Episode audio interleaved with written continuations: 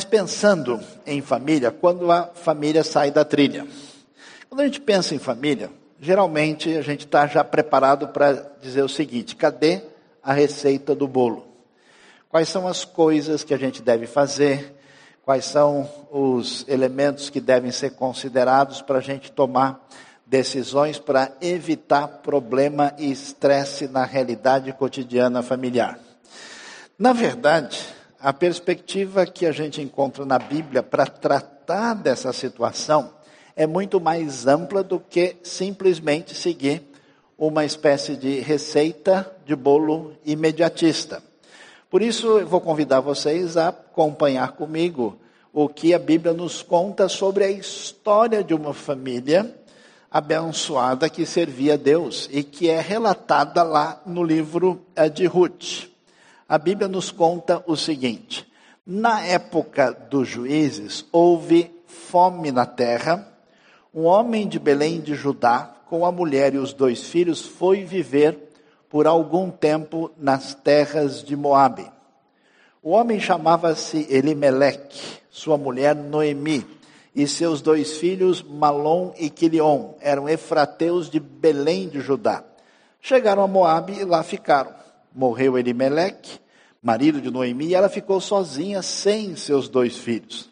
Eles se casaram com mulheres moabitas, uma chamada Orfa e a outra Ruth. Depois de terem morado lá por quase dez anos, morreram também Malom e Quilion. E Noemi ficou sozinha, sem os seus dois filhos e sem o seu marido. Então preste atenção, veja o que, que a Bíblia diz. Foi numa época muito difícil, na época dos juízes, que governavam a terra de Israel. Era uma época de muita instabilidade e indefinição tempo sofrido, aconteceu que uma família que era a família para lá de abençoada. Eles conheciam Deus verdadeiro, faziam parte do povo de Deus, moravam no lugar para lá de abençoado, a cidade de Belém, o nome significa casa do suprimento, casa do alimento, casa da fartura, casa do pão. E eles estavam vivendo nesse lugar e de repente as coisas começaram a se complicar, porque talvez uma falha na colheita ou um tempo de estiagem maior, a colheita diminui e eles começaram a passar necessidade. E resolveram mudar para o lado de lá do Rio Jordão, onde ficavam as terras de Moabe. E o texto então nos falam aqui da família Noemi, Elimelec, os filhos Malom e Quilião. E quando eles conseguem fazer isso, olha que coisa complicada, ah, eles eh, eh, vão fugir do momento de sofrimento e de fome.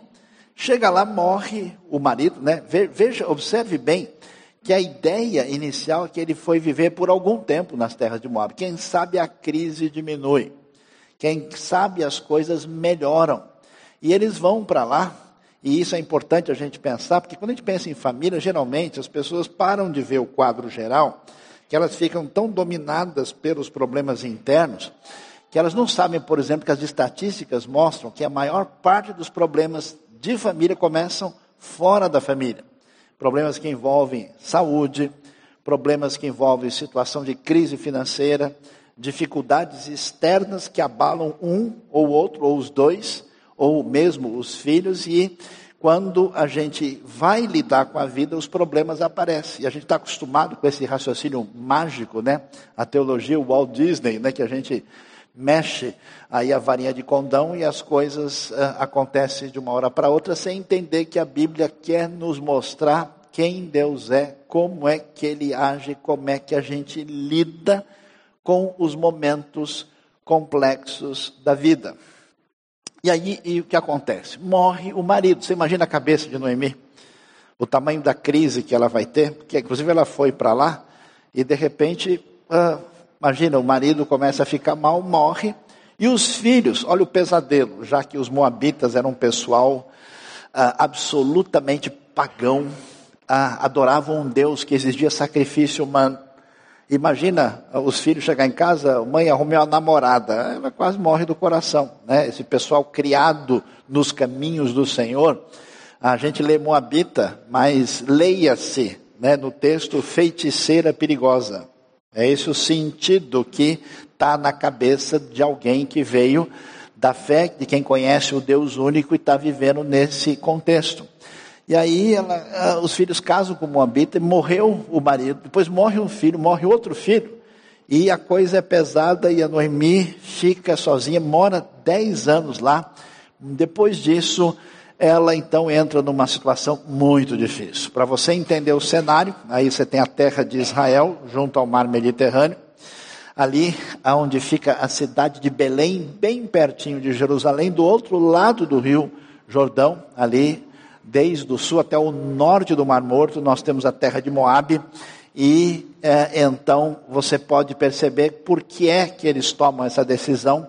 Era o caminho mais fácil de, por causa da crise, sair do país para tentar uma vida melhor. O que, que acontece? Depois dessa situação toda, você pode imaginar o, a dor e o sofrimento de Noemi, já que é, ela pensou a vida toda conhecendo o Deus das histórias desde o tempo de Moisés, do que Deus tinha feito. E ela uh, passou o que passou com os filhos, com o marido, agora perdeu o marido, perdeu os dois filhos. A sua vida era bênção total e agora ela é incompreensível, ela é complexa e ela não tem como entender. Aí ela soube que a coisa tinha melhorado. Quando ela soube que o Senhor viera em auxílio do seu povo dando de alimento, decidiu voltar com suas duas noras para sua terra. Assim ela, com as duas noras, partiu do lugar onde tinha morado. Enquanto voltavam para a terra de Judá, imagine o clima pesado, né? Era que assunto, qual é a conversa? Sobre o que, que elas vão falar, qual é o tema? Elas estão ali no caminho, Noemi diz o seguinte, ela não aguenta mais e diz, ó, oh, minhas filhas, é o seguinte, faz favor de vocês irem cada um procurar a sua turma. Parem de ficar perto de mim, onde eu estou tem defunto sumam, vão procurar uh, um caminho melhor. Vocês querem saber da verdade? Vai para casa, cada uma da sua mãe. Que o Senhor seja leal, a palavra leal aí quer dizer leal e bondoso ao mesmo tempo. Como vocês foram leais com os falecidos e comigo, o Senhor conceda que cada um de vocês encontre segurança no lar de um outro marido. No mundo antigo, nessa sociedade, a maneira dela conseguir sobreviver envolvia essa relação ah, que envolvia ela casar-se com alguém que pudesse representar provisão. Então ela deu beijo de despedida nas duas, mas elas começam a chorar alto. Você imagina aquela confusão, né? É, a cabeça dessa mulher está a mil, porque ela começou com uma família, agora ficou com duas noras estrangeiras desse povo esquisito.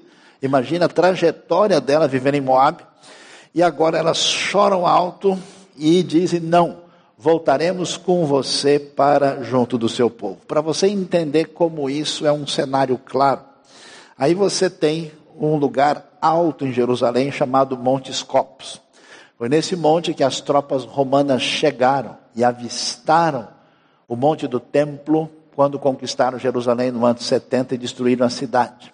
Esse monte elevado, que tem duas faces, ele tem uma outra vista para o deserto, que é o que vocês estão vendo aqui. Do outro lado, lá no fundo, é a terra de Moab, hoje Jordânia. Aí você entende como é que o cenário era fácil de acontecer. Porque eles ali, olhando do outro lado, podiam ver se do lado de lá estava mais verde. Podiam ver o que tinha acontecido. Eh, podiam eh, saber de alguém que chegou com boas notícias do lado de lá.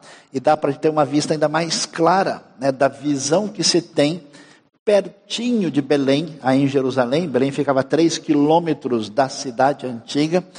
Ah, e eles então tomaram a decisão e passaram por essa temporada, e agora ela volta de lá para, pelo menos, em paz ou não, a gente não sabe, morrer na terra de Israel, morrer em Belém de Judá. E aí o que, que acontece? O texto ilustra para a gente com força tudo que está envolvido aqui. Porque Noemi, que é o nome, vamos dizer, da protagonista na história, é quem aparece do começo ao fim. quer dizer agradável, prazeroso. Imagina só a história dessa mulher. Como é que você chama? Noemi. Falou, vamos mudar de nome. Elimelec significa, meu Deus é rei. Dá a impressão de fato que Deus está no controle de tudo, porque ele domina, ele é rei. O nome dele sugere isso. E os dois, né? O reino de Deus junto com o prazer e a satisfação moravam na casa da felicidade, do bem-estar, da plenitude, e tudo ruiu. De tal maneira que os filhos receberam dois nomes estranhos, Malom e Quilion, fraquinho e doentinho. Por que esses nomes? Provavelmente porque eles cresceram nesse momento de crise e dificuldade e talvez não se desenvolveram tão bem. E possivelmente por isso morreram cedo, quem sabe, porque nunca tiveram saúde de fato. Então a história é uma história que mostra para gente a situação diferente que a Bíblia nos apresenta da realidade dura da vida. Diferente do mundo fantasioso, das perspectivas nas quais as pessoas vivem que não fazem qualquer relação de sintonia com a vida cotidiana do realmente do pegar no pesado, a Bíblia é diferente. Ela não traz para a gente uma história que se desloca dentro de uma realidade distante. Não, ela é muito concreta. E aí você vai ver o que, que é.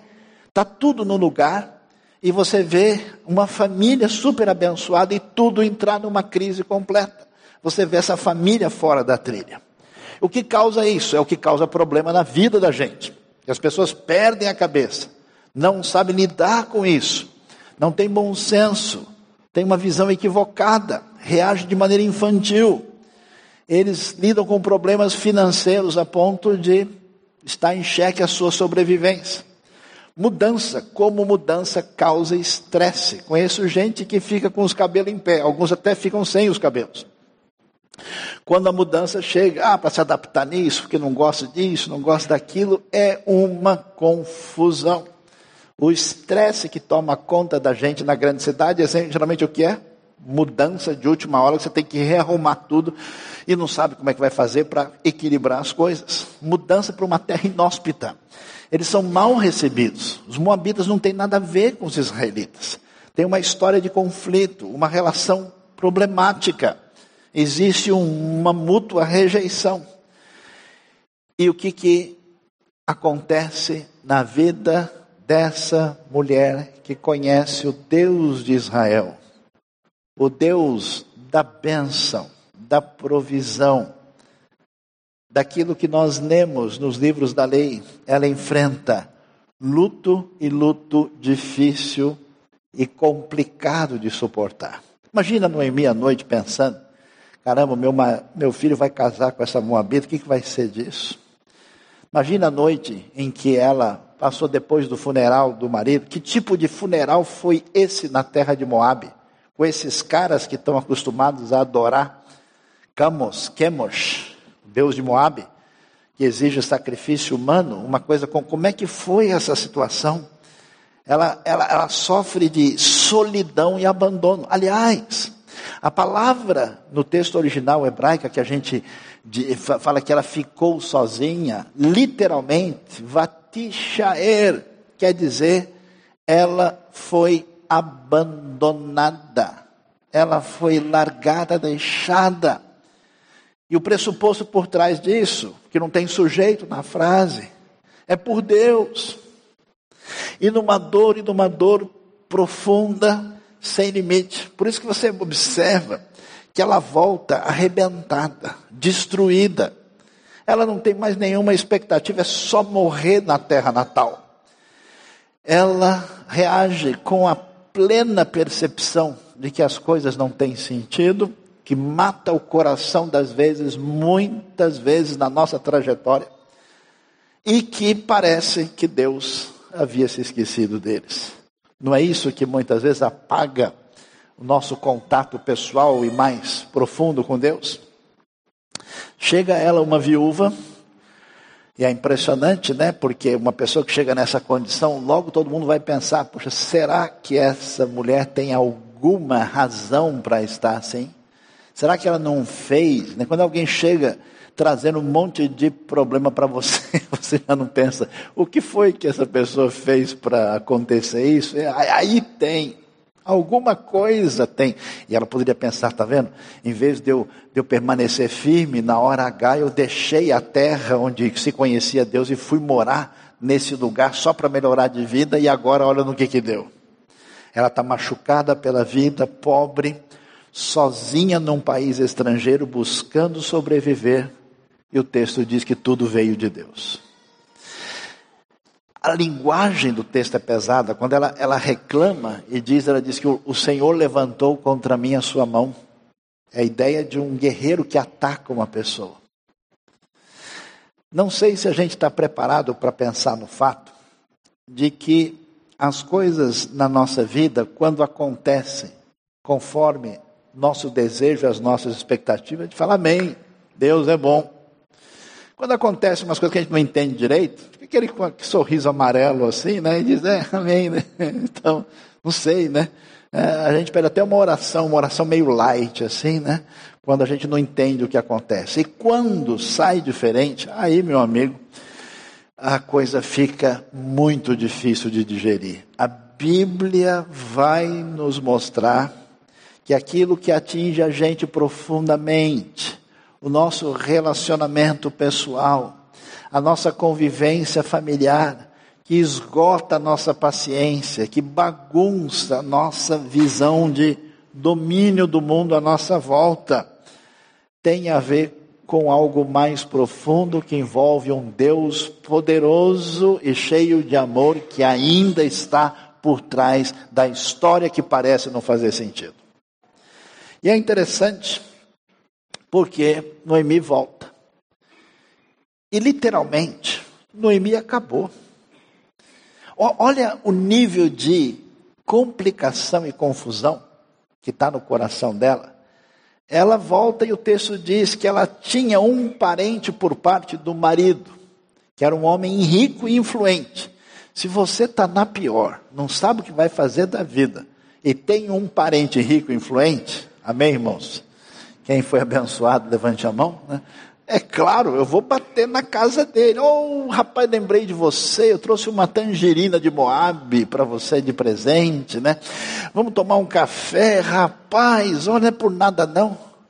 Mas Noemi está tão assim, sem qualquer esperança, que ela nem se, pensa, se preocupa, nem vai atrás, nem lembra disso.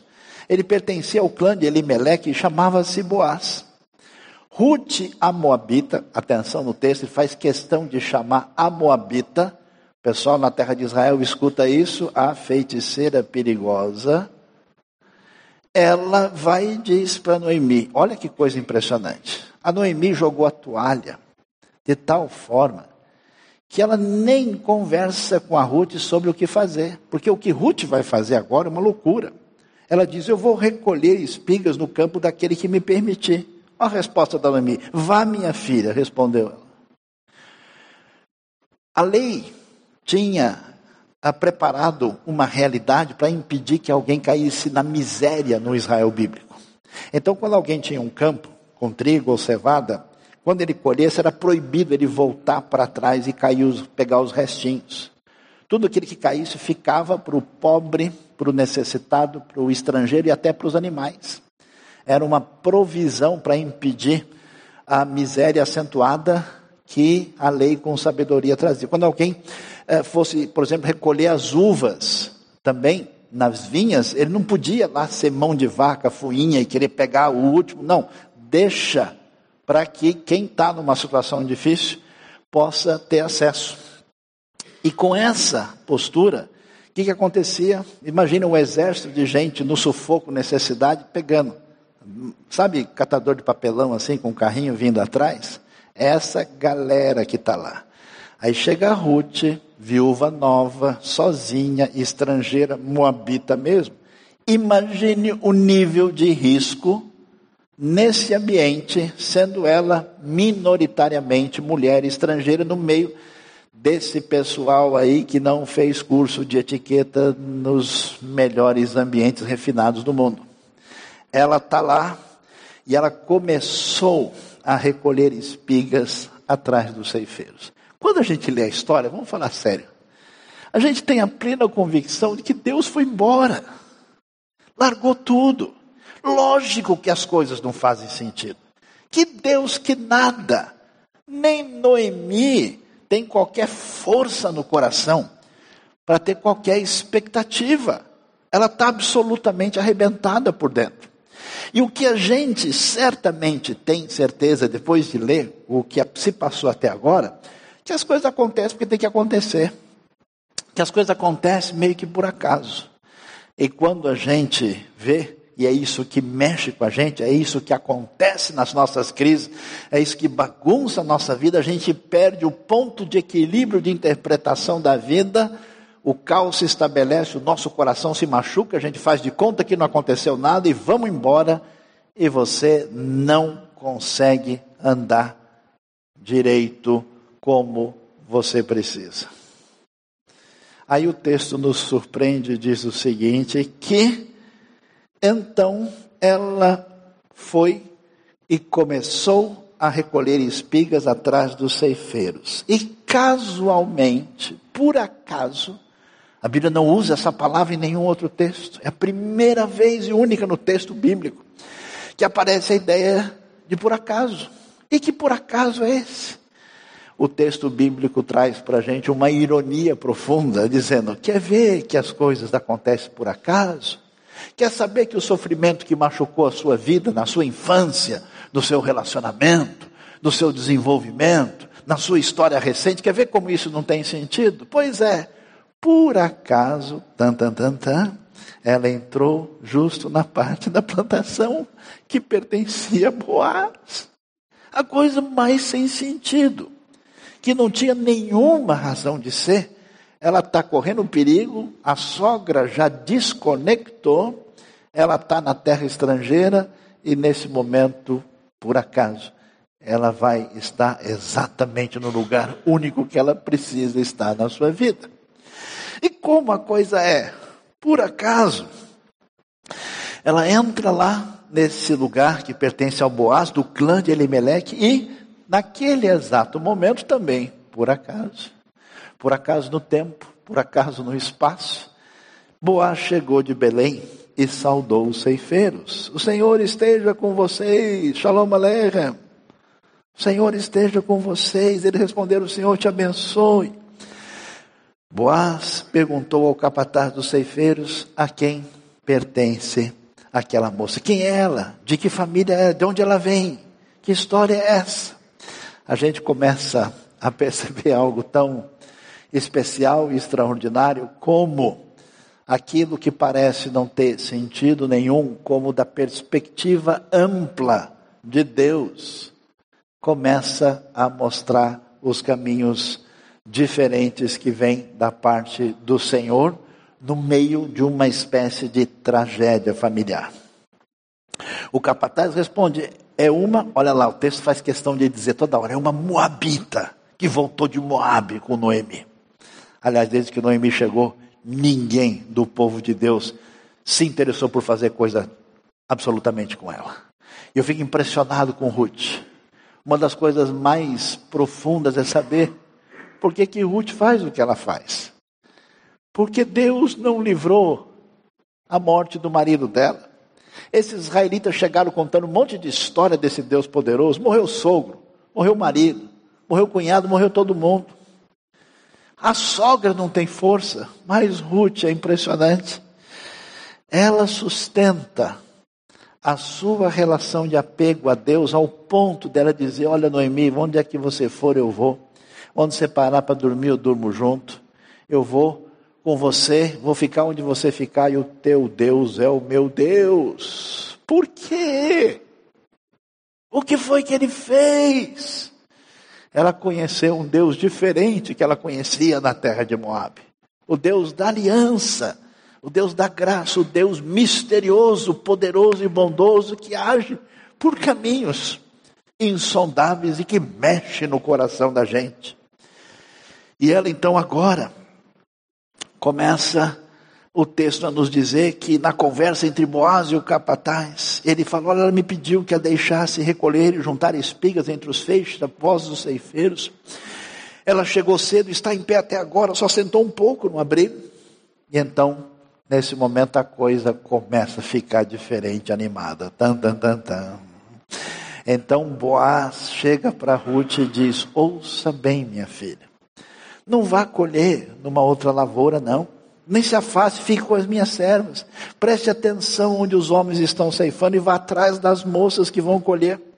Darei ordem aos rapazes para que não toquem você, tá vendo? O perigo de ser molestada é acentuado. Boaz chega e diz e começa a conversar. E quando tiver sede, beba da água dos postes que os rapazes encheram.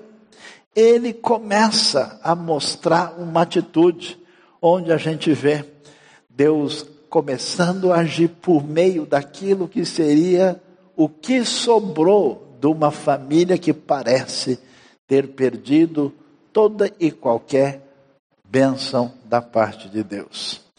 Ruth chega lutando pela sobrevivência, enfrentando os riscos piores de um mundo desconhecido. Interessante que ela é, e o texto enfatiza toda hora, Moabita, Moabita, Moabita. O tipo de gente de quem a gente não tem nenhuma esperança que vai dar qualquer resultado. Boaz surge da maneira inesperada no tempo de Deus, como providência. E a ironia do texto é forte. O acaso divino. Você está machucado, está arrebentado, está confuso, perdeu a força, não caminha mais, foi injustiçado.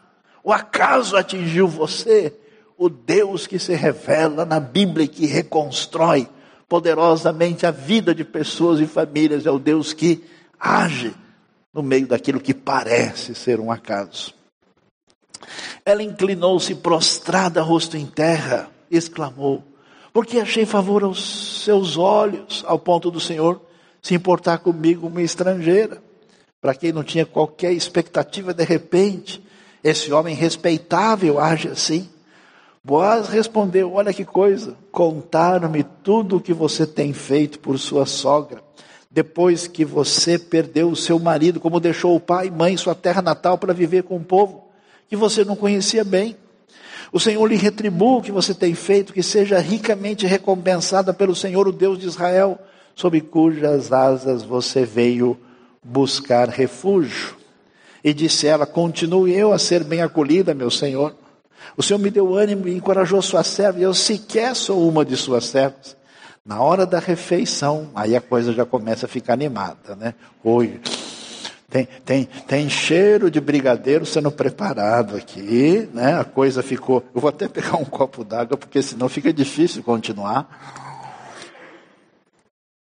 Na hora da refeição, Boaz lhe disse: Venha cá, pegue um pedaço de pão e molhe numa espécie de molho mais assim, base de vinagre. E quando ela se sentou junto aos ceifeiros, Boaz lhe ofereceu grãos tostados. Ela comeu até ficar satisfeita e ainda sobrou. Que coisa impressionante é ver como é que Deus age na história dessa família. A ação do Senhor em meio à dor. A gente não sabe disso, assim como uma criança também não sabe. Que a gente, para aprender e crescer na vida, experiências difíceis e que nos machucam, são importantes e valiosas. Deus não se esqueceu de você. Deus sabe por tudo que você passou e como isso arrebentou você internamente. Mas a hora de Deus não falha. A hora de Deus chega no momento de agir com redenção na história de Ruth e de Noemi. E a coisa espetacular que aparece nesse texto é que eu fico imaginando Ruth tão desgastada depois de tudo, passando pelo que ela passou, na hora que o Boaz começa a fazer alguma coisa no favor dela, ela podia dizer: já não era sem tempo, hein? Também, poxa vida, depois de tanto sufoco, Ufa, chega, né? Ela não aguentava mais. Mas você observou como é que ela reage não só na continuação da sua prática de virtude, e como ela mostra gratidão. Sabe de uma coisa? Preste atenção nisso. Quando os caminhos confusos da vida atropelam a gente, e a gente não sabe que Deus está por trás da história, a gente corre o risco no coração de dar uma licença, é um mecanismo psicológico, uma licença para a revolta, uma licença para o nosso protesto perigoso, uma licença para abrir o nosso leque ético. E a gente diz, ah, também, eu passei por isso, mas também do jeito que eu fui tratado, mas também do jeito que a coisa aconteceu. Quer saber do negócio? Eu não posso ser tonto. Aí a gente envenena o coração. E a nossa atitude é de aborrecimento, reclamação, chateação. E a gente perde a condição de ter uma atitude diante de Deus e da vida de gratidão. Eu fico impressionado porque quando Boaz trata bem, ela poderia ficar quieta, vou dizer muito obrigado, Senhor. Mas não, ela enche a bola, ela fala, Senhor, o Senhor não tinha que dar atenção para mim, uma estrangeira. Olha, ela poderia dizer: Não, olha, eu acreditei no Deus de vocês, só levei chumbo até hoje. Pelo menos um filho de Deus aí para dar um pedaço de pão para quem está sofrendo. Não, ela não diz nada disso. E é interessante, ela não desiste da prática da virtude. Como é que está a sua vida? Quando foi que você jogou a toalha e falou: Não quero mais, vou deixar para lá? Não quero envolvimento real. Não vou entregar o meu coração, já machucou muito. Deus, eu sigo, mas de longe. De vez em quando eu mando uma oferta, faço uma oração lá em casa, mas ficar junto de novo dói muito. Não! Ela não desiste, ela arrisca a vida pela sogra que não tem nada a ver com o seu povo. Os caminhos de Deus são impressionantes. Ele é poderoso e bondoso. E através dos caminhos que a gente não entende, ele vai usar a sua vida para fazer coisas que nunca aconteceriam de outra forma. É impressionante. No meio desse caos, no meio da história em que o povo abandonou a Deus para seguir deuses falsos estrangeiros. Surge uma viúva, machucada pelo Deus de Israel, moabita, que crê no Deus único de tal maneira a entregar e arriscar sua vida esse Deus diferente, Deus da família, o Deus que talvez tenha decepcionado você, que resolveu fazer tudo tão certo e enfrentou tantos problemas. Nunca me esqueço da dor de um amigo que teve tantos problemas com um filho que nasceu em condição de dificuldade, dizendo: a gente um dia conversou, a gente sempre procurou fazer tudo tão direito, tão certo, e como é que acontece com a gente isso? E tem tanta gente que abertamente resolve fazer o mal e parece que está tudo bem com eles. Deus bondoso, Deus poderoso, o Deus do acaso, que ama você e quer abençoar a sua vida nesta manhã. Baixa a sua cabeça, vamos orar. Colocar a sua vida diante de Deus. Se você sentiu a força da história de Ruth e do poder de Deus que agiu na história dela, e a gente daqui a duas semanas prossegue até o fim dessa história. Eu queria que nesse momento você que tem uma razão especial para pedir oração, por um parente, alguém da família, filho, pai, mãe, parente próximo, distante, o que você sabe, o que está no seu coração. Se você tem um pedido especial que envolve isso, fique de pé nesse momento, eu quero orar por você. Orar pela sua vida, orar pela sua família. Pedir que a graça de Deus, o poder do Espírito trabalhe com, forte e direcione o seu coração. Pido que Deus cure, que Deus haja de maneira especial nesta manhã. Deus bondoso, Pai querido. Em nome de Jesus, nós te adoramos nesta manhã. E oramos, ó Pai, pela vida de cada um. Cada pessoa que chega diante de Ti com uma dificuldade, com uma dor, com um sofrimento, com um ponto de interrogação, com uma dúvida e até mesmo com um aborrecimento. Visita o nosso coração e age com o Teu poder e a Tua bondade e a tua misericórdia que no meio do nosso por acaso entra, agindo com poder inesperado. Pai querido, dependemos de ti. Visita a nossa vida, derrama da tua graça.